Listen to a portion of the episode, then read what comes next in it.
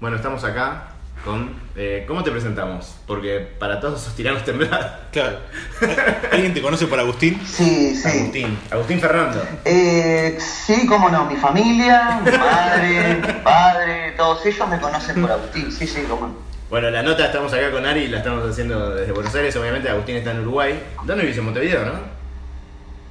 No, vivo en un balneario llamado Atlántida, Atlántida, sí, Ah. sí, sí, sí. a unos 45 kilómetros de Montevideo. Lindo lugar. Sí, sumamente tranquilo, o sea, es de esos lugares que cambia completamente en verano, que se llena de gente y el resto del año es un pueblo fantasma, con heladerías cerradas y, y mucho espacio para hacer lo que uno quiere. ¿Y ¿Toda tu vida viviste ahí o, o te mudaste después? No, no, me mudé ahora hace dos años, viví toda mi vida en Montevideo, en, en barrios siempre muy de edificio y muy en plena ciudad, digamos. Y a poquito fui como generando una pregunta dentro mío que era, ¿por qué vivo aquí? Y cuando vi que llegué a los treinta y pico años sin tener una clara respuesta, este, fue que me puse a buscar a ver otros lugares donde me sentiría cómodo viviendo sin, sin cambiar mucho mi realidad. ¿Y saben lo que me hizo decidirme? Un mapa que hay de los lugares donde hay fibra óptica en Uruguay. Fibra óptica, no sé, para los que tal vez no entiendan la terminología, es internet de rápida. Sí, sí, sí, sí. Y bueno, con ese mapita entramos a ver este, con Fernanda, mi novia, Muy bueno. Eh, los lugares que tenían estaban pintados con fibra óptica y bueno, así terminamos acá. ¿Y funcionó? ¿Te anda bien internet? Increíble, mejor, mucho mejor que en Montevideo. Tengo el mismo plan, pero claro, eh, a ver, una imagen común de un citadino. Vas a conectarte a la red wifi de tu primo y te sale una lista interminable de redes wifi para seleccionar, de vecinos y gente de la vuelta. Acá vos vas a conectarte al wifi y te salen tres. Claro. Entonces eso te da una sensación de que hay, no hay interferencia de ningún tipo y además cuando hemos tenido algún problema, eh, los técnicos no tienen tampoco gran demanda de, de trabajo, entonces todo se soluciona más rápido. Este, estoy copado con comando internet acá. Lo recomendás. Siendo que depende en muchos casos. Y yo que yo que sé, también para explicarle a la gente, por ejemplo, en el caso de Tiranos, es algo que yo en el instante que lo termino, lo tengo que poner a subir porque cue- eh, corro como contra el tiempo, trato de subirlo lo más cerca a la medianoche y generalmente no termino con mucho tiempo de sobra. Y gran frustración era terminar, no sé, a las 11, que una hora para subir un capítulo en general tendría que estar más que sobrado en, este- en el 2016. Sin embargo, me ha pasado que termina subiéndose mucho más tarde por, por no poder subirlo a tiempo, yo qué sé. Claro. Hay días, viste, hay días que, que está mal el internet, todo está raro, no sé, no sé si es un tema psicológico que tiene, o a veces está más peor de ánimo, a veces mejor de ánimo, pero, pero bueno, tener un internet fiable es fundamental. Y sí, y sí. ¿Querés que arranquemos por el principio? Como Sí, para... sí, sí, sí. Porque la gente te conoce por esto, pero, o sea, como tenés por ahí un recorrido, eh, por ahí estaba bueno preguntarte si te imaginabas llegar hasta acá en algún momento de tu vida, o, o por dónde arrancaste, o esto es algo que surgió. Primero una cosa, perdón, una cosa importante. Para el que no conoce, eh, nosotros hablamos de Tirarnos Temblar, que yo estimo que la mayoría de los que escuchan digitales lo conocen, pero por las dudas es un canal de YouTube eh, muy bueno, sobre sucesos uruguayos, eh, súper bien editado por Agustín. Eh, recomendemos meterse, creo que es youtube.com barra Tirarnos Temblar, supongo, ¿no, Agustín? Yo, lo te- yo estoy Sí, creo que sí, pero Lo pueden encontrar fácil. ¿eh? poniendo Tiranos Temblar en, en YouTube llega, va directo. Y es buenísimo, tiene muchos años y bueno, ahora sí. Eh, ¿cómo, nada, ¿Cómo llegaste acá? Algo que seguro nunca te preguntaron, pero que está bueno, siempre es importante para el background para los que no te conocen. Sí, eh, bueno, para empezar, hacer videos es mi hobby y en el correr de los años se fue transformando en mi trabajo, ¿no? Y eso es como. Eso es como un arma de doble filo, porque por un lado trabajar de lo que te gusta o de tu hobby es lo mejor del mundo, porque de cierto modo gran parte de, de- de la hostilidad que puede llegar a tener el trabajo no la tenés. Pero por otro lado, también te genera una responsabilidad extra en el sentido de que no se te puede transformar en solo trabajo. Tiene que seguir siendo divertido, tiene que seguir siendo interesante. Sí. Y bueno, con esta filosofía en mente fue que yo arranqué a trabajar, a hacer videos y poco a poco, eh, de cierto, por decirlo de una manera, el sistema me fue absorbiendo al punto de que en un momento me di cuenta que no estaba disfrutando de lo que estaba trabajando, no, no estaba haciendo lo que yo quería hacer, no me estaba apuntando hacia el lado que me hacía más feliz. Y bueno, entonces eh, eso, por un lado, fue lo que me hizo buscar activamente por varios años algo que hiciera con ganas. O sea, estaba en búsqueda del proyecto que me diera ganas de hacer porque sí, por, por placer personal. Y ese proceso, como le digo, me llevó unos años y no fue que me planteé eso en la cabeza y, y enseguida en un laboratorio generé tiranos. Para nada. Empecé a generar otras cosas, empecé a trabajar más en las ideas que tenía anotadas en cuadernos, cosas así. Y un día, por arte de magia, eh, se me presenta un video frente a mis ojos que encuentro en YouTube el día de Navidad del 2012 y viendo ese video se me ocurrió la idea de, de que se podía hacer un programa con eso. Y en ese momento a mí se me juntaron dos cosas muy importantes. Por un lado, sentí que tal vez había encontrado eso que estaba buscando de hacer eso que me daba placer personal, lo que lo hacía por pasión y que, y que no tenía ningún otro motor más que las ganas. Y por otro lado se mezcló mi parte de espectador también, que pensé, pa, esto es un programa que yo vería. Sí. Y eso es algo que para mí es muy importante de, de- de sentir como realizador, ¿viste?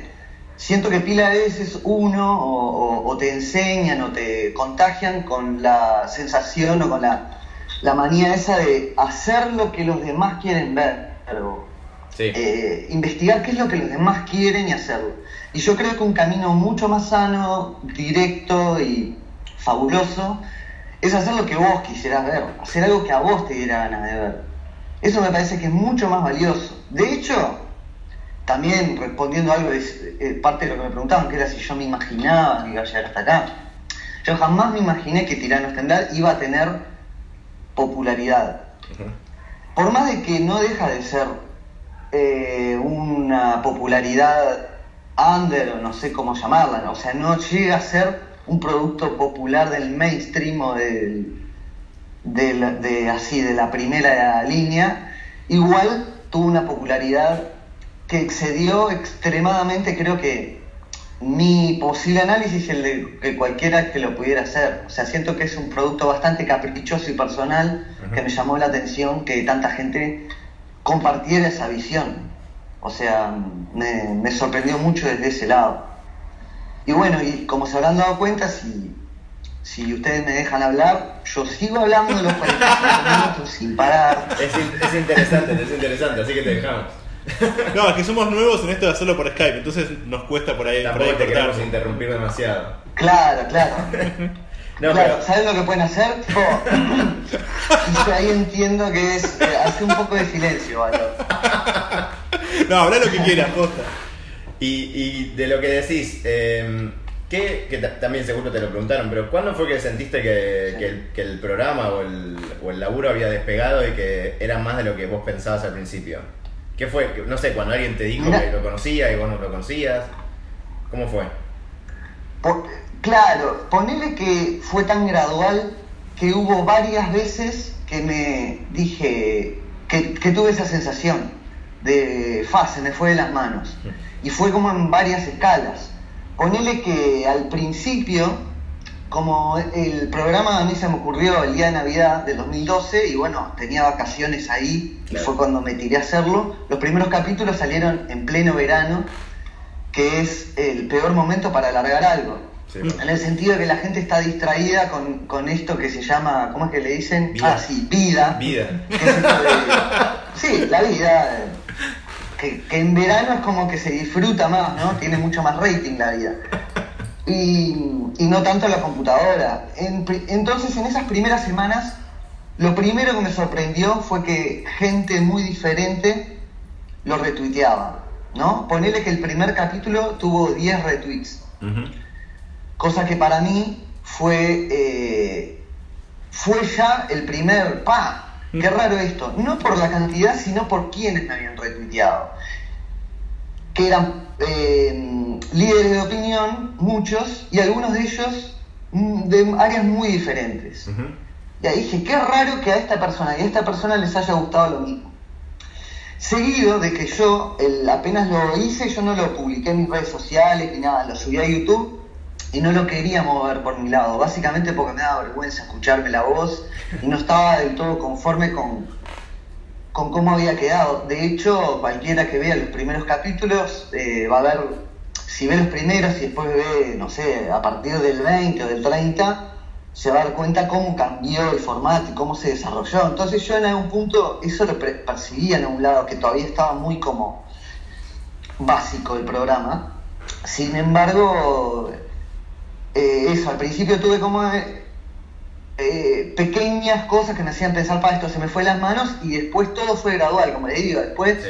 de repente, no sé, me llamaron para hacer una nota y dije, ah, opa, después eh, cuando la gente se entró a aburrir en el año, en mayo, por ahí, y entraron a ver en la computadora, eh, ahí fue la prim- como el primer gran salto acá en el mercado eh, local. Después, no sé, cuando me ofrecían pagarme por tuitear algo, ahí decía, eh, y así con distintas escalas, cada vez viste más cosas. eh, después eh, en Argentina empezó a, empezó a tener pila de relevancia y empecé a sentir mucho cariño de, de Argentina, eso fue otro nuevo salto, y así, así, así. Y la realidad es que me sigo sorprendiendo, me sigue sorprendiendo.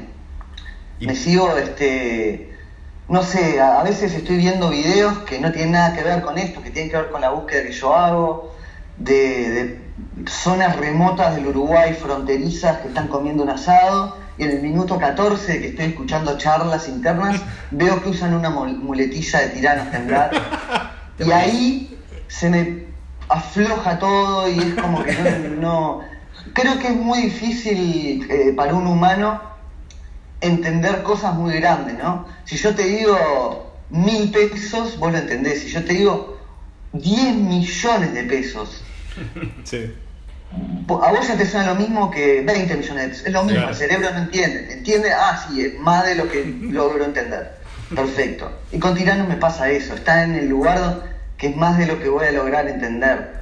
Este, y me sigo emocionando por, por cosas que me entero, anécdotas que me llegan o eh, que, que me demuestran el alcance que puede llegar a tener algo que vos haces caprichosamente desde tu casa, sin ningún tipo de publicidad, sin ningún tipo de nada raro más que subirlo a YouTube y que eso termine afectando la realidad de, de personas tan diferentes, no solo gente que está en internet o solo gente de nuestra generación.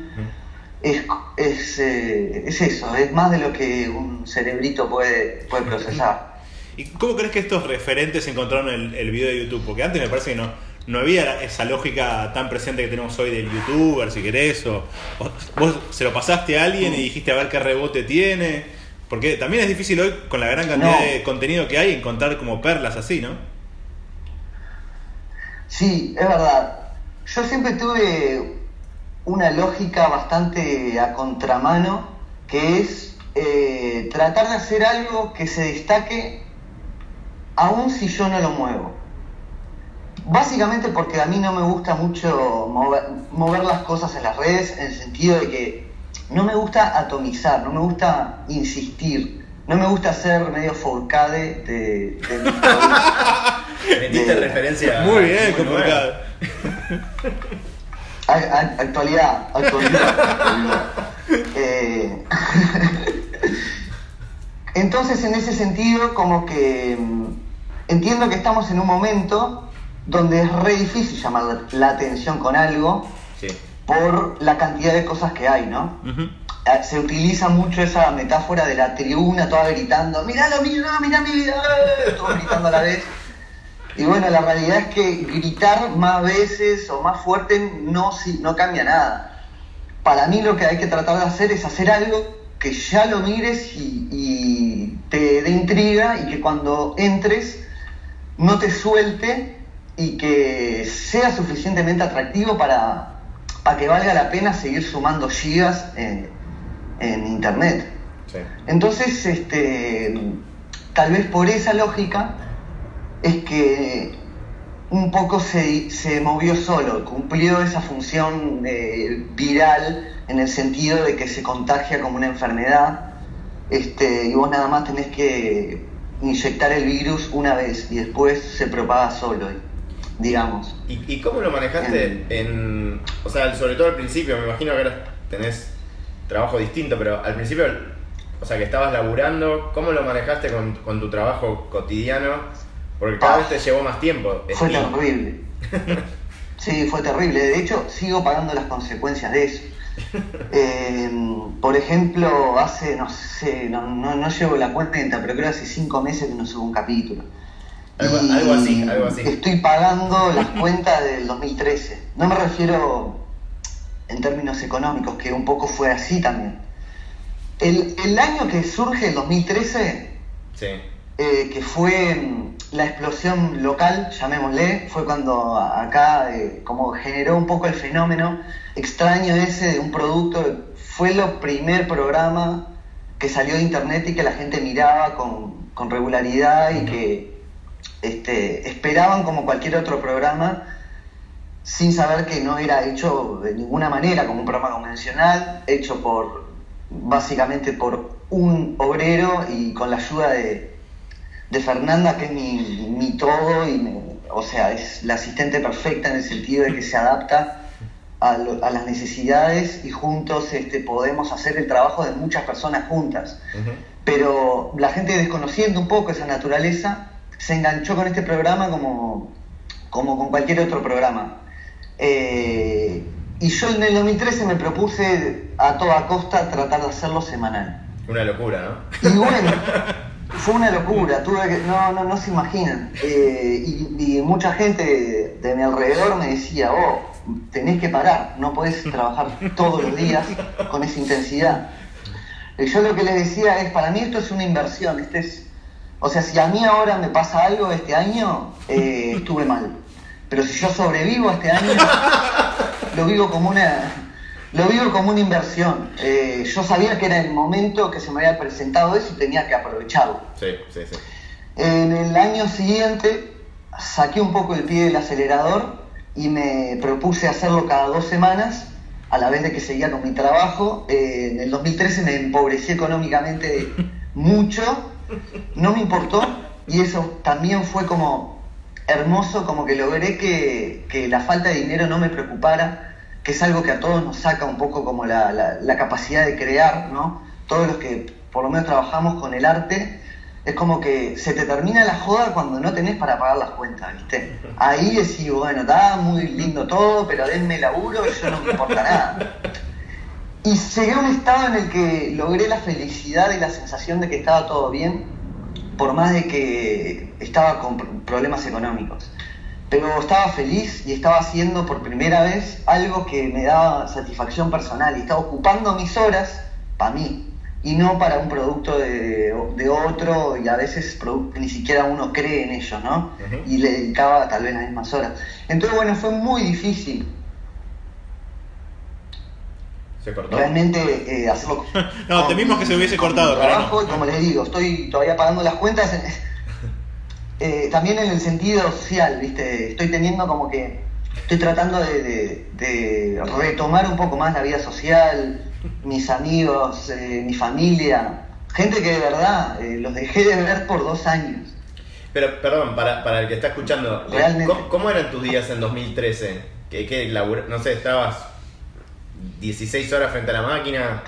¿Qué, qué, qué era lo que pasaba? Mira, yo aguanto un total de 12 horas trabajando en la computadora. Eso es lo máximo que yo aguanto eh, Que es un montón. Como haciendo, trabajando bien, que es bastante. Pero el 2013 estuvo cargado de entrevistas, reuniones, Claro, claro. charlas, eh, y a todo dije que sí. Desde el estudiante que estaba haciendo un, un trabajo hasta el programa de televisión. Hoy en día, por ejemplo, hago todo lo contrario. Eh, ayudo a estudiantes, eh, gente que me cae bien, de, que conozco de las redes sociales o algo así, me piden un favor, lo hago, pero no estoy yendo a entrevistas, no estoy aceptando charlas. Es una exclusiva. Eh, ya tal vez no estoy tampoco perdiendo tanto tiempo con reuniones, como que al principio le daba la oportunidad a pila de cosas y ahora ya sé que hay cosas que no voy a hacer, entonces no pierdo tiempo eh, desilusionando eh, productoras, viste, o, marcas que quieren hacer la publicidad, ya de una les explico que no, no es el tipo de cosa que, con la que, me gusta hacer.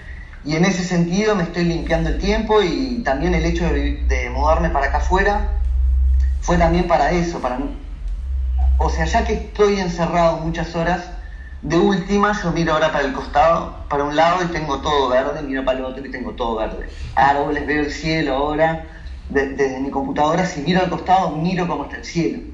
Eso es algo que, que ta, en- para, para el encierro te hace toda la diferencia, ¿no? Pero bueno, en conclusión fue muy difícil eh, hacerlo convivir con el trabajo y, y siempre me va a resultar difícil porque exige mucho trabajo hacer tiranos, muchas horas. Nadie se imagina. Capaz que algún día hago un video explicando un poco el proceso. Lo que pasa es que eso para mí es romper la magia completamente, ¿viste?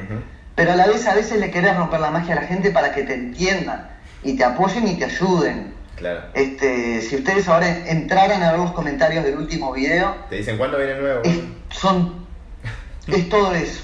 No hay, o sea, vas todo scroll para abajo, no vas a encontrar ningún comentario sobre el video. Es todo eso y algunos con agresividad, algunos con, Como si le dieras con un poco de resentimiento. Claro. ¿Y, ¿Y cómo vivís Y, eso? y, ¿y cómo digo qué? ¿Cómo vivís eso? O sea, obviamente lo haces Ah. eh, por amor al arte, entiendo por ahora, y pero a su vez genera una. como que el público lo espera. Eh, Claro. Obviamente nunca tendría que ser violento, pero digo, ¿cómo, cómo vivís esto de, de- de que esperen algo que, bueno, en algún momento lo das semanalmente, ahora como decías vos, pasaron cinco meses? eh, ¿qué- ¿Cómo manejás ese equilibrio? Mirá, trato de que no me afecte, eh, porque en general trato de que las cosas no me afecten. Trato de vivir sin estrés, porque mi, mi mayor eh, necesidad es la tranquilidad para la vida. Entonces trato de que me resbale. Sin embargo, me inquieta un poco, la verdad. En un punto como que me da ganas de, de, de saciarle esas ganas a la gente y chao, digo, "Oh, ta, voy a hacer un esfuerzo y voy a, a quedarme, no sé, un par de días de trasnoche y más tres días de 12 horas en la compu y lo saco. Y esa fue la lógica que vine usando hasta ahora, forzar la máquina por esa presión que siento, ¿no? Y por otro lado, tengo mi, otro, eh, mi otra parte de la conciencia que me dice, esperá, descansá, esto es algo que haces porque te gusta, porque querés, y tenés que hacerlo con todas las ganas como siempre lo hiciste, con las ganas de que quede lo mejor posible y con la eh, idea clara de que es eso lo que tengo ganas de hacer. Entonces, este, en parte tal vez como que lo, lo único que me molesta de lo que está sucediendo ahora, que es un poco también una, como un mecanismo que sucede ahora mucho en, en las redes sociales, que es la gente da un veredicto de qué es lo que está pasando, que se les ocurre a ellos, y todos lo repiten, que en este momento es, te vendiste a Cartoon. Ah, te olvidaste de nosotros, te fuiste a Cartoon. Ah, bueno, claro, ahora que la trabaja en Cartoon. Eso tal vez es lo único que me molesta, pero a la vez tampoco siento una necesidad de aclararle nada a nadie, porque Claro. también entiendo que hay pila de otra gente que no piensa eso, y que entiende, y que se da cuenta, y que sabe, porque algunos han investigado, de que yo trabajo a hacer videos desde los 18 años. Claro. Tengo 34. Y siempre trabajé de hacer, vi- de hacer videos. Lo que pasa es que ahora estoy haciendo videos en un lugar con visibilidad, donde ellos lo ven. Ahora no es el spot de que Pepito va a tocar en el teatro no sé qué, o no es la, la- la animación del shampoo lo que estoy haciendo. Estoy haciendo algo con mi nombre y que la gente lo ve. Y eso les hace pensar que por primera vez estoy trabajando a hacer videos y que por eso no tengo tiempo a hacer tiranos. Y la realidad es que por suerte, y gracias a Cartoon, eh, hace años que no tengo un trabajo tan fijo y tan controlado en términos de horarios. Claro. Y que sé que de tal, tal día entrego y después tengo un par de días libres o lo que sea. Eso no lo tuve jamás. Yo todos los días terminaba algo y empezaba otra cosa. Porque- Este, perdón, porque entonces era- era- siento un poco de injusticia respecto a ese veredicto que Claro. se dio, pero tampoco siento esa necesidad de aclararlo. También un poco a veces me, a veces siento, "Ta, si pensás eso, está bien. Y no, si no querés mirarme más, no lo mires. A mí me gusta hacerlo Claro. para la gente que lo disfruta, no para, que, para el que lo ve con cierto recelo, yo qué sé. Y, y una cosa, para los que no, no, no están viendo Cartoon, ¿qué estás haciendo ahora? Eh, para los que te conocen solo de YouTube, por ejemplo. Pero ¿qué, qué es lo que estás haciendo en Cartoon? Sí, eh, estoy haciendo un programa eh, que es como un primo de Tiranos. Que se llama Otra Semana en Cartoon. Sí. Y, es eso, es como re- reviso las cosas que pasaron en la semana Claro. eh, con, con, un- con mi visión personal. Está bueno. O sea, no se repiten la mayoría de las categorías, o sea, hay un par de categorías que, que se repiten, pero es una lógica totalmente diferente. Utilizo mucho más el humor y además eh, en Tiranos el, el material es mucho más protagonista porque en gran medida la gran mayoría de los videos que yo muestro en, en Tiranos, si yo no los muestro ahí, la, la mayoría de la gente no los iba a ver, no iba a bucear en YouTube la- eh, eh, lo, pro- lo- lo suficientemente profundo para encontrarse con esas cosas. Sin embargo, en Cartoon yo estoy trabajando con material que los, los niños o los jóvenes, lo que sea, ya lo vieron y probablemente varias veces. Entonces eh, tengo como que generar mucho más contenido. Eh, y me recontra divierte. Es uno de los mejores trabajos que tuve en mi vida. Eh, y, y gracias a Tiranos, ¿no? Gracias a YouTube por todo lo que me dan. Igual ahora sería como mucho más difícil arrancar de nuevo con tiranos porque, o sea, es, es exponencial. O sea, cada vez hay más y más y más contenido y es mucho más difícil la curación. Claro, es que eso es lo que me pasó ahora. O sea, yo ya he tenido el módulo de cinco días, que es el que generalmente eh, me, me servía para hacer tiranos. En cinco días yo Claro. podía completar el proceso. Ahora me resulta imposible porque cada vez que voy a empezar ya tengo videos para mirar. Y la verdad también es que la realidad tiene una capacidad para sorprender que, que no... Porque también estaba eso, yo en algún momento pensaba, bueno, Tirano se va a terminar cuando ya no tenga nada nuevo que mostrar. O sea, en algún punto me pasaba de que la primera vez que un niño aprendía a andar sin rueditas en la bicicleta me emocionaba y, y la segunda vez ya no lo ponía por, por esa sensación de tan no voy a, no voy a empezar a repetir hechos. Y a la vez decir, bueno, en algún momento la realidad se, se está, se, se repite, pero no, no, no, no, no deja de encontrar eh, costados inexplorados y no dejan de aparecer cosas que digo, pa, esto lo quiero compartir, esto lo tengo que mostrar. Claro. Y eso está buenísimo. Es como que Tiranos también en algún punto me excede a mí completamente. Es una fuerza que, que va más allá de mí. Eh, es una fuerza que a veces decide cuándo parar, cuándo seguir. Mm, lo decide ella más que yo.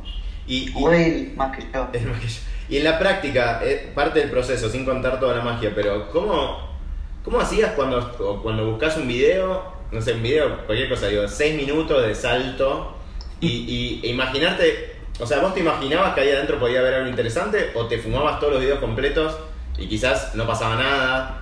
No sé, ¿tenías algún tipo de intuición de que ahí adentro había alguna joyita?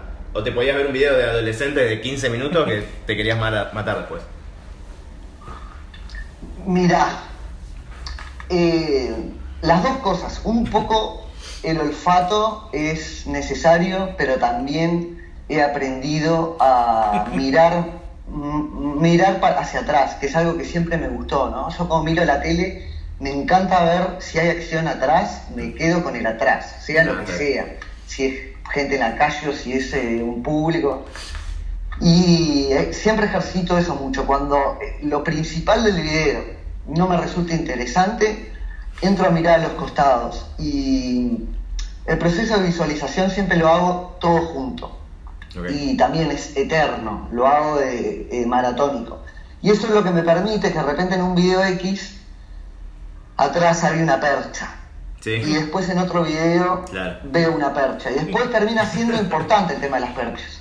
Claro. Entonces también aprendí como a no descartar nada en principio porque lo que yo armo es un puzzle. Y a veces vos ves una pieza verde y decís, "Ah, una pieza verde no me sirve para nada. Pero después capaz que en el puzzle necesitas tres piezas, piezas verdes y esa pieza verde era, era fundamental para poder cerrar un- el puzzle.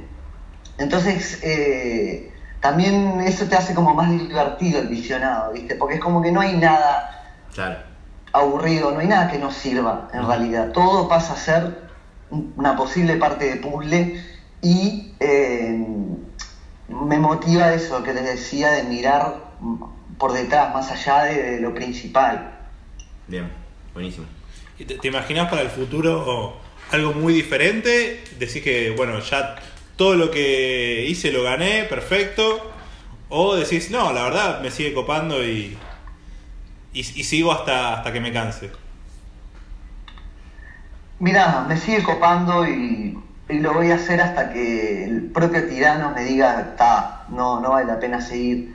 Em, No es una opción a la tele ni nada. un- Lo que, perdoname, que sonó todo rarísimo. Eh, no es una opción tipo pasar a la tele o no sé, eh, apuntar, no. sé, qué sé yo, a los, al video de Argentina, que sería como imposible también, ¿no? Porque no, no darías abasto. Sí, mirá, en- a hoy, hoy te diría que no. Hoy siento que ir a la televisión sería retroceder para tiranos, no, no avanzar. Pienso que eh, obviamente he recibido ofertas, he recibido ofertas de Argentina para llevarlo. Incluso hay gente que me, de, de estos que me escriben, vos, cuando viene el próximo, que me dicen, ¿por qué no contratas gente? Y, y claro, y no, no lo quiero ingresar en, en, en el. No lo quiero ingresar a la fábrica de contenidos, ¿viste? Eh, encuentro y entiendo de que el- es como que vos vayas a lo de la abuela de tu amigo y cocina algo que te deslumbra y vos digas, esto hay que poner un local que venda esto. O sea, ya si algo aprendimos de la humanidad que eso no funciona de esa manera. Eh, no sé, invita a 20 amigos a comer eso de tu abuela y, y- y eso es lo máximo a lo que podés aspirar. Y a mí me gusta pensar tiranos un poco como eso. Yo no lo quiero ingresar a- al mercado. No me interesa, me encanta esa libertad que tengo de hacer lo que quiero, cuando quiero, como quiero, eh, y esa posibilidad de experimentar y que se me puedan ocurrir cosas que pueda, este, no sé, como en el primer año generé un concurso de nombrar macacos, nombrar Sí. muñecos. Sí. Eh, y fue un concurso que tuvo tremendo impacto. De hecho, eh, también quedó como en, en- en la cultura ciertas cosas de ese concurso, ¿no? Eso fue algo que surgió de modo espontáneo y, y siempre me quedó también como eh, esos posibles satélites que se pueden llegar a generar Claro. gracias a la libertad que uno tiene. Si ya hago eso auspiciado por eh, papitas X, se pierde la gracia, ya no, no- se pierde las ganas de jugar, desde mi modo de ver. Entonces intento que el mundo tirano se mantenga descontaminado de, to- de todo lo que sea televisión o publicidad, que no, no tiene nada que ver de, eh, con mi punto de vista sobre eso, sino es el punto de vista de tiranos. Este, entonces es como que eso, si sigue va a seguir en estos términos de independencia y libertad para hacer las cosas y es como me gusta y es como creo que queda bien el plato de la abuela. Ya creo que si la presionamos y la hacemos cocinar de más o la obligamos a que cocine todos los viernes, no va a ser lo mismo su plato. Y en cuanto al formato, porque está bien, o sea, se, ya se presenta como formato de YouTube, pero hoy vamos, o casi todos los contenidos van a la fragmentación. Sobre todo por esto que hablabas también vos, que nada, te consumen cuando tienen tiempo un poquito. Eh, ¿Te imaginas por ahí con un despiece de, de tiranos? Algunas cosas sé que pues, ya funcionan en Bani, qué sé yo, y el Uruguay es el mejor país y demás. Pero por ahí, eh, Sí. con esa lógica de, de clipcito, eh, no sé, Mm. quizás funcione también como, como formato. Puede ser, puede ser. Eh, hace poco también consideré, consideré muy seriamente la posibilidad de hacerlo en vivo, Eh, que sin duda me llevaría muchísimo menos tiempo Claro. que editar todo, o sea, sería eh, procesar el material, eh, hacer un esqueleto de- del puzzle y largarme a hacerlo frente a la gente. Hice un experimento y de ese experimento cuando lo terminé dije, ojo, porque en realidad yo esto lo podría hacer semanalmente. Pero no tendría la redondez de terminación que tiene lo editado Claro. que, ta, que es algo que a mí también me gusta mucho, es algo que me apasiona como editor que soy.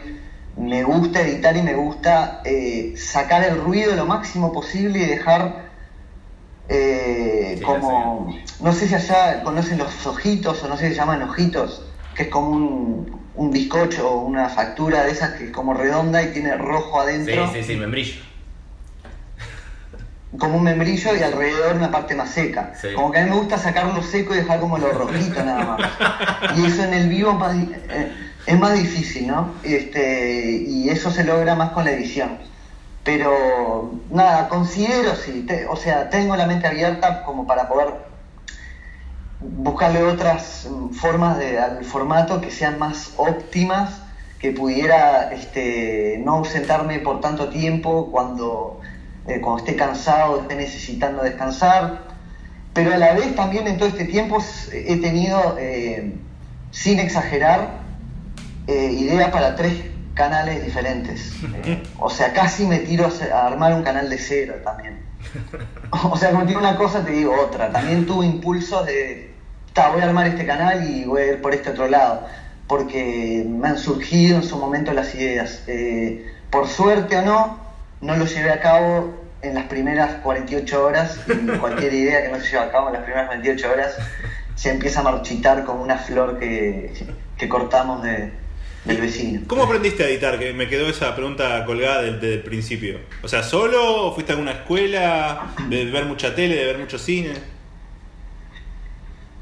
Una mezcla de todo. En realidad aprendí con una mezcla de todo. Por un lado aprendí solo. Lo- Al principio yo editaba eh, con los cassettes de, VH de VHS.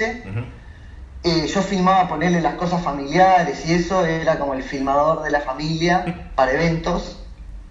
Y tempranamente descubrí que si yo agarraba ese video del evento familiar y ponía rec y pausa y sacaba algunas partes, se hacía mucho más ameno después la, la visualización de ese material.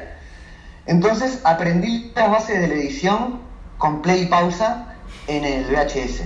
Buenísimo. Y lo llevé bastante al extremo, o sea, trataba después con mis hermanos hacíamos cosas más experimentales, pero de, de- de pavadas, pero que requerían ya más edición, como para hacer efectos y cosas así, pero efectos por corte, ¿no?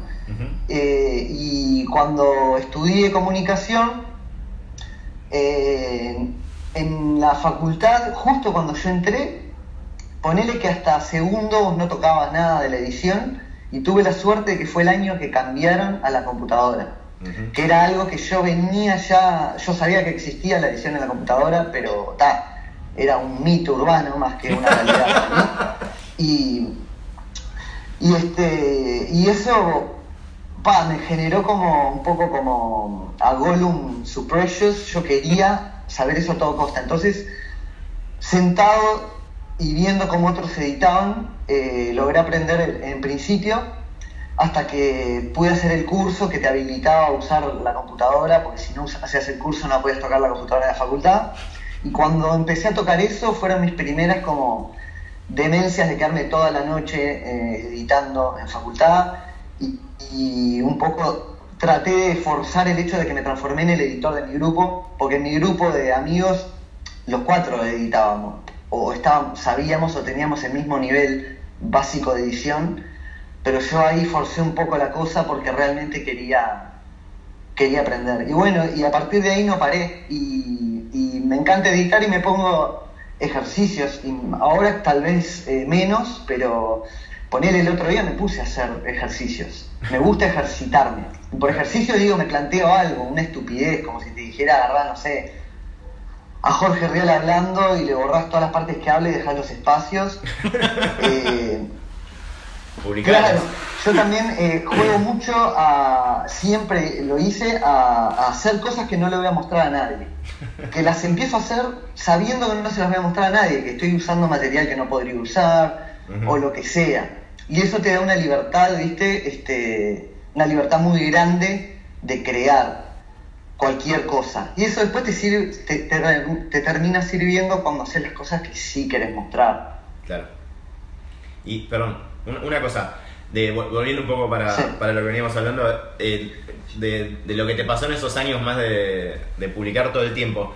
¿Cuál es la oferta, sin decir la marca ni la, ni la persona, la oferta más loca que te hicieron, más bizarra, que, que decías, ¿cómo me están ofreciendo esto? Que seguro te pasó. Sí, sí.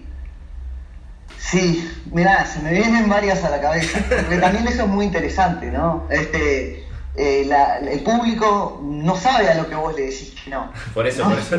No, Esta es tu no oportunidad. valoran eh, lo, lo que hay cuidado mi imagen hasta este punto. Pero no, tal vez lo que te puedo, lo que se me viene más a la cabeza, así sin nombrar, es- era un producto eh, grande en el sentido de que es una de esas publicidades que, que terminaron, terminaron saliendo en, en los lugares de mayor rating, ¿no? Entre Sí. medio de los partidos y era la primera, o sea, esas propagandas como que salen con toda Sí. y que ya en el guion no, no, yo no podía, no, no podía creer y no podía entender eh, por, qué, por qué me querían. O sea, yo entendía desde el concepto, pero lo que me estaban pidiendo que yo haga era un desconocimiento total de mi persona, de, de todo, desde mi fisonomía física hasta todo me resultó cuestionable. Ellos no saben quién soy. Y bueno, y después cuando vi la propaganda sentí un alivio increíble porque eh, si bien yo de una tuve claro que, que yo no iba a hacer eso, fue increíble el nivel de insistencia. Claro. Este, y tal, la insistencia eh, tiene algo, tiene un poder, no sé qué es, pero tiene algo en algún punto la insistencia. ¿Qué, perdón, eh, Volviendo también al Sí. tema de actualidad, actualidad, actualidad.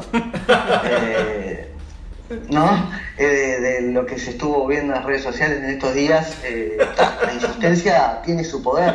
Vos decís, pa, ¿qué hago? No es el caso de pero vos sabés que uno de cada 100 cede ante la presión. La insistencia tiene un poder. o sea, alguna mina le dijo que sea Furcade, debería de ser la- Sí, sí, una en 100, más o menos es la proporción. ¿Hay algo de, de YouTube que, que realmente te huele la cabeza, que, que te guste? Digo, porque realmente fuiste precursor de los youtubers y hoy es como casi una, una moneda corriente. Igual yo no me considero youtuber, ¿eh? Pero No. sí, es verdad. Sí. Eh, Pero a lo que voy es que, o sea, ya hay muchos que se saben editar, esas cosas, ¿no? Lo, lo básico. No, no, está, está claro, está claro. Pero aproveché, viste, para tirar esa porque Ya, en te- realidad. te dicen eh, youtuber y los querés No es que no me siento youtuber. Los youtubers tampoco me consideran youtuber. Na- o sea, Porque no apareces ni en yo cámara, considero ni ellos. ¿Perdón? No, porque no apareces en cámara, no sos. O sea, es, es ver- es verdad que es distinto a lo que suele suceder con los youtubers. Pero creo que lo que iba Ari es que tenías un, Claro. canal, un canal con un estilo particular, con una marca propia. eh, Claro. que, es que que en realidad, a ver, yo, yo quisiera ser youtuber en el sentido de que Tengo el título. A mí me gustaría que youtuber. Claro, yo quisiera tener el título colgado ahora. No, no, no, quiero que quede claro esto. Yo lo que me refiero es.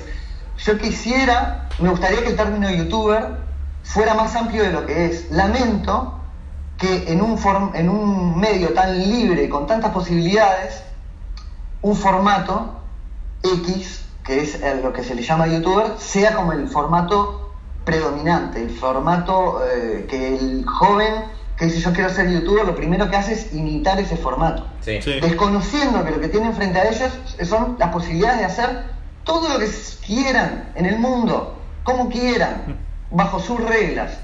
Entonces, este, el- la palabra youtuber hoy se transformó en un género concreto, como por momentos pasa con el rock, ¿no? El rock es una palabra muy amplia en la cual puedes definir a los Beatles y a Pantera Sí. dentro de esa misma palabra, pero claro, si vos entrás bien a la definición, bueno, hay cosas que entran a quedar afuera según la época, porque se va definiendo lo que es rock según la época. Y lo que es ahora ser youtuber es eso, es hablar frente a cámara, meter esos cortes, hablar sobre temas eh, de primer día del colegio o hacer retos. eh, y la verdad, a mí en lo personal, es de las partes que menos me interesan de YouTube.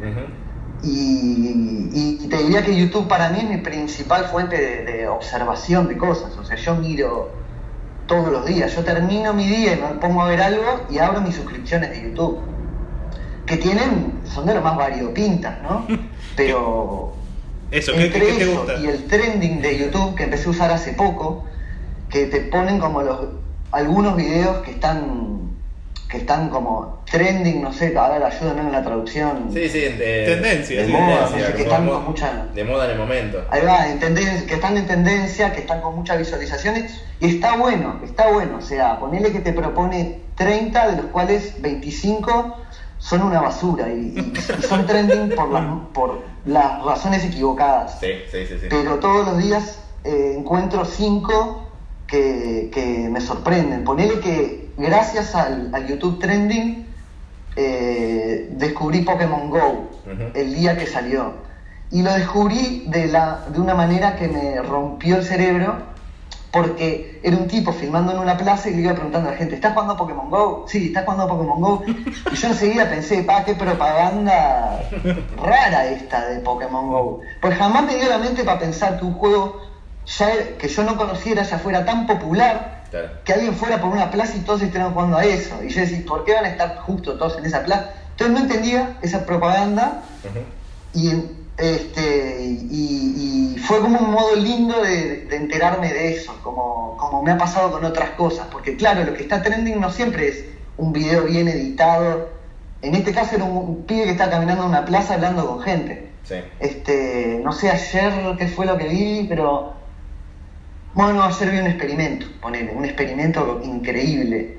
Estaba difícil explicar un embole, lo que quieras, pero estaba un experimento de, ciencia que me partió la cabeza. Así que recomiendo el YouTube Trending. Recuerden que hay un altísimo porcentaje de basura, pero siempre hay un pequeño porcentaje de, brillantez. ¿Y con Facebook cómo te llevas? O sea, ¿querés llevarlo también ahí o...? Porque es como otra lógica en algún Mm. punto. Sí.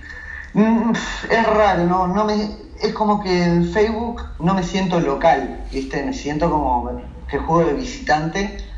No, como que no entiendo del todo al, al humano de Facebook. Que somos todos, en realidad. ¿Y, y por, por qué? ¿Qué te No pasa? entiendo el uso que le dan. Ah, No sé, es como que no entiendo el uso que le dan a la plataforma. Eh, siento que un poco que a veces eh, Facebook se transformó en esas cosas que uno no le decía a nadie y que estaba bien que uno no se las diga a nadie. Porque a veces uno tiene pensamientos transitorios que son eso, son un pensamiento transitorio que después va a evolucionar en otra cosa. Y lo mejor es que no se lo cuentes a nadie lo que vos pensás de Uber. No sé. Espera, yo qué sé, espera y si realmente tu, tu, idea o tu pensamiento es la pieza que falta para destrabar eh, un engranaje que está trabado, fenómeno, vaya al ministerio de lo que sea y plantéelo. Pero está lleno de pensamientos transitorios, pensamientos inmaduros, que no tendrían por qué salir a la luz, no tendrían por qué ser compartidos. En- en- en- en la realidad offline esas cosas no llegaban a ser compartidas. Entonces en general creo que está un poco repleto de, de cosas que no tendrían que ser dichas. Eh, y, y de repente, no sé, te pongo un ejemplo, ponele, encuentro mucho más exitoso en Facebook eh, tópicos como hablar mal de la, de la cumbia pop, ¿tá? que pasaron unas semanas que era so- solo eso, que hablar o compartir cosas que vos pienses que tienen un buen valor artístico Y que están sucediendo en tu país en ese momento. Eh, no sé si se entiende a lo que me refiero. sí, sí, o sí. sea, es más, uno es más activo criticando lo que no que compartiendo lo que sí. Sí, sí, sí. Y, Y eso en general un poco en internet, ¿no? Pero no sé por qué Facebook siento que representa más que nadie eso. y, y ahí. Perdón que interrumpí. No, no, no, está buenísimo. Lo de. Mm, Digo, más allá de eso que es verdad, creo. También pasa en Twitter, como si vos pasan quizás en todos lados. Lo que tiene Facebook Sí. es que también le dan mucha manija ahora a los videos. Calculo que lo sabés eso. Y digo, en, en tu Sí. lógica, entiendo en tu lógica esta de no hacer las cosas buscando necesariamente views o, o clics o visualizaciones. Quizás, quizás no te importa tanto, pero ahí hay un montón de gente que quizás no va a YouTube, por ejemplo. Eh, Es verdad, es verdad. ¿Qué pensás de eso? Mirá, justo ayer o antes de ayer, eh, casi, y capaz que lo hago, yo hice uno- unos videos que se llaman mashups en una época, viste, Sí. que es mezclar eh, música de, de distintos grupos en una sola canción, ¿no? Eh, ¿Y qué pasa? Ya los hice hace unos 10 años en YouTube, fue lo primero como que empecé a subir a YouTube. Y la mayoría ya me los bajó YouTube a lo largo de estos años por Claro. copyright. Entonces, creo que lo voy a subir a Facebook para aprovecharme de que eso todavía está en pañales, Sí. el tema del copyright en Sí. los videos de Facebook. Y, y en esos sentidos lo veo como una ventaja. Pero en otros sentidos lo veo como una desventaja. Por ejemplo, en el sentido de que se, se dividen las reproducciones. Sí. Y yo creo y yo defiendo el hecho de generar como un embudo, de que todo vaya hacia el mismo, lu- hacia el mismo link. ¿Me explico? Sí, sí, Sí, sí. sí, sí. Y también entiendo, de vuelta como lo que les decía hace un rato, yo creo que si vos sos eh, una marca, no sé, de, de esmalte de uñas, y querés que se vea tu video, está bien, atomiza en todos lados, subilo en todos lados. Pero mi lógica es diferente. Yo quiero no molestar, yo no quiero atomizar, yo pongo mi cosa en mi lugar y aviso una vez, esto está acá. Y después todos que, los que quieran que vayan a buscarlo, después que le avisen a mí, che, mirá que ya apoyó arriba del estante aquello, vamos a buscarlo. Pero no, viste, el que sabe, sabe, y el que se quiere enterar que se entere. Y creo que es verdad que hay un porcentaje de gente que tal vez quisiera verlo, lo disfrutaría y no llega, pero no sé, no, no sé si poner el mismo video en distintas plataformas eh, es lo mejor. No sé. Y- Aunque en algunos casos sí lo he visto, ¿eh? Sí, Eh, sí, sí. Cosas que he hecho de otros que he visto que las suben a Twitter, las suben a Facebook y tienen un, un impacto muchísimo mayor que en YouTube. No va por ahí, ¿viste? Lo mío eh, tal vez es una lógica más caprichosa y entiendo también que estas lógicas se aplican según la situación, ¿viste? Según lo que seas.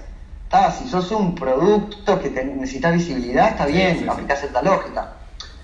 Si es, lo tuyo es más una cosa, yo que sé, más casera, artística y sin fines de, popularización, pues también es eso. Yo en un momento en, Tiranos empe- saqué el pie del acelerador y me propuse despopularizarme. Despo- despopularizarme en- en el sentido más amplio. Prohibí hablar de fútbol, prohibí hablar de política y prohibí hablar de cualquier tema que ya hubiera sido hablado esa semana en los medios. Entonces, cuando yo veía que ya en la semana me ponían, ay, ¿qué dirá Tiranos Temblar de- del Papa Francisco? No, me. Ay, estoy esperando a ver qué dice. Bueno, eso no se va a hablar. ¿Por qué no? Porque justamente Pan rock. mi función siempre fue, pero también este, en el sentido de que yo creo que lo más interesante de Tirano siempre era eh, mostrar cosas intrascendentes que al final vos decías, y todo esto pasó en una semana. Y vos decís, oh, es cierto, es mucha cosa. No que, no que en Uruguay no pasaba nada. Toda la vida nos crecimos diciendo y pensando que acá no pasa nada. Es uno de los eslogans eh, no escritos que todos repetimos todo el tiempo. Acá nunca pasa nada. Eh, fue así siempre históricamente. Y terminamos de ver esto y la realidad es que en un punto no es que había pasado nada que digas eh, es un titular de diario. Algunos tal vez lo eran, pero eran hechos que te daban la sensación de, oh, acá pasa de todo, acá hay competencias de esto, acá hay gente con estas habilidades, acá hay este tipo de misterios pasando, acá hay esta cantidad de videoclips por semana, acá hay este, esta cantidad de hechos simples como rescates de animales o, como les decía niños que sacan las rueditas o niños que no saben pronunciar una palabra. Eh, está lleno de hechos que hacen a lo que somos, a la cultura y que hacen al entretenimiento. Y que si yo podía terminar un programa de la duración normal, sin hablar de nada de lo que pudiera ser eh, polémico o, por ejemplo, yo me armé una carpeta que es la triple X, que son todas las cosas que son muy fuertes para tiranos, pero que está lleno de cosas que me daba ganas de mostrar, que yo a mis amigos les mostré, pero que entendía que contaminaban la energía. Eran muchas veces actos de oscuridad o de delincuencia o de oscuridad en todas sus, sus interpretaciones. Entonces la despopularización que yo les hablo también viene de ese lado, de no dar hamburguesas con papas fritas. Si puedo dar un plato que, que igual mucha gente come feliz de la vida, yo prefiero dar ese plato, porque eso es también lo que yo quisiera ver en algún punto es, mirá, todo esto otro ya está en otros lados, lo puedes ir a buscar. Tampoco es que estoy privándote de algo que si yo no lo doy, que si no lo doy yo no lo da a nadie, al revés. Justamente me estoy enfocando en lo que yo puedo hacer, que en otro lado no va a estar, y me voy a desenfocar de lo contrario, de los hechos más relevantes, de lo que ya salió en la tele, todo eso lo puedes ir a buscar a otro lado. y también eso generó que eh, rápidamente o o este, ¿no? O sea, logré rápidamente en el 20 algo, una cosa así, ya un, programa bastante bizarro para, o sea, para lo que sería la televisión nacional, por lo menos, es un programa bastante bizarro en muchos aspectos, eh, desde la voz, como está dicho, las palabras, o sea, en muchos aspectos. Este, y sin embargo, mantenía y mantiene un público fiel que disfruta de ver eso disfruta de comer ese plato aunque no tenga las hamburguesas y las papas fritas. Y eso para mí es mucho más valioso y prefiero tener menos gente de esa eh, que esa lógica que, hay hoy a veces en internet, que es eh, cuanto más views mejor, no importa lo que sea, no importa lo que hagamos, no importa lo humillado que quede la persona que salga en el video, no importa nada y, el no importa nada, no, importa todo. bueno, te vamos a, liberar porque ya te sacamos bastante tiempo. Em, pero sí, además probablemente ahora la gente que eh, ya está dormida, ¿no? Este es el momento. Yo por lo menos me pongo mucho podcast para, para dormir y acá es imposible que haya llegado alguien. Yo creo que ya en la, en la segunda bajada que agarré y hablé más de 7 minutos seguidos, te pasamos después la estadística. ¿Cómo? Después te pasamos la estadística. Me pasan las analytics. Sí. por favor, por favor. Quiero saber el momento ahí, cuando empiezan a sonar los ronquidos. Eso para el, para el podcast sería muy importante un medidor de ronquidos. O sea, que, que el analytics esté asociado al micrófono y que capte cuando se duerme la persona. Profundamente. Porque te queda sonando. tenés que tirar una Ahí te tenés que decir, ¿Cómo? Tenés que tirar una primicia al final y decimos que al minuto 59 hay una sorpresa. Revela qué programa va a ser en Argentina. Exactamente. Este, bueno, eh, la primicia es que tengo un video de archivo de la mamama eh, del año 89 y es real. es real. Bueno, lo, dejamos así, lo, lo promocionamos así. Estará, sí, Sí, sí. Estará entre otras maravillas como la aparición de la cara de Pepe Mujica, casi una réplica perfecta, pero que apareció de casualidad en un panqueque. Muy bien. Con esas cosas, eh, dejando, eso sería como lo, que se iría viendo más o menos en el próximo Tiranos, que estará saliendo aproximadamente entre mañana y el 2019. Excelente. Nos encantó, nos encantó. Con esto el CEO de Digitales va a estar contento. Perfecto, perfecto. Dejamos las primicias estas ideal como ancho. Chicos, tendremos que ir a trabajarnos a una corporación grande. Estamos perdiendo el tiempo Bueno, che, eh, muchas gracias. Muchas gracias. No sé si querés. No, por favor, Ariel y Pablo, muchas gracias a ustedes porque este, también el espíritu de lo que yo hago tiene mucho que ver con lo que ustedes hacen. Este, somos todos parte de un, de un equipo, de una familia que nació espontáneamente en esta generación y, este, y me encanta, me encanta ser parte de, de este equipo. Dale, gracias. Así que gracias Internet por todo lo que nos da. Exactamente. Cerramos con eso. Le, le debemos todo. Un abrazo, querido. Abrazo, que anden bien. Adiós. Chau, chau. Nos vemos.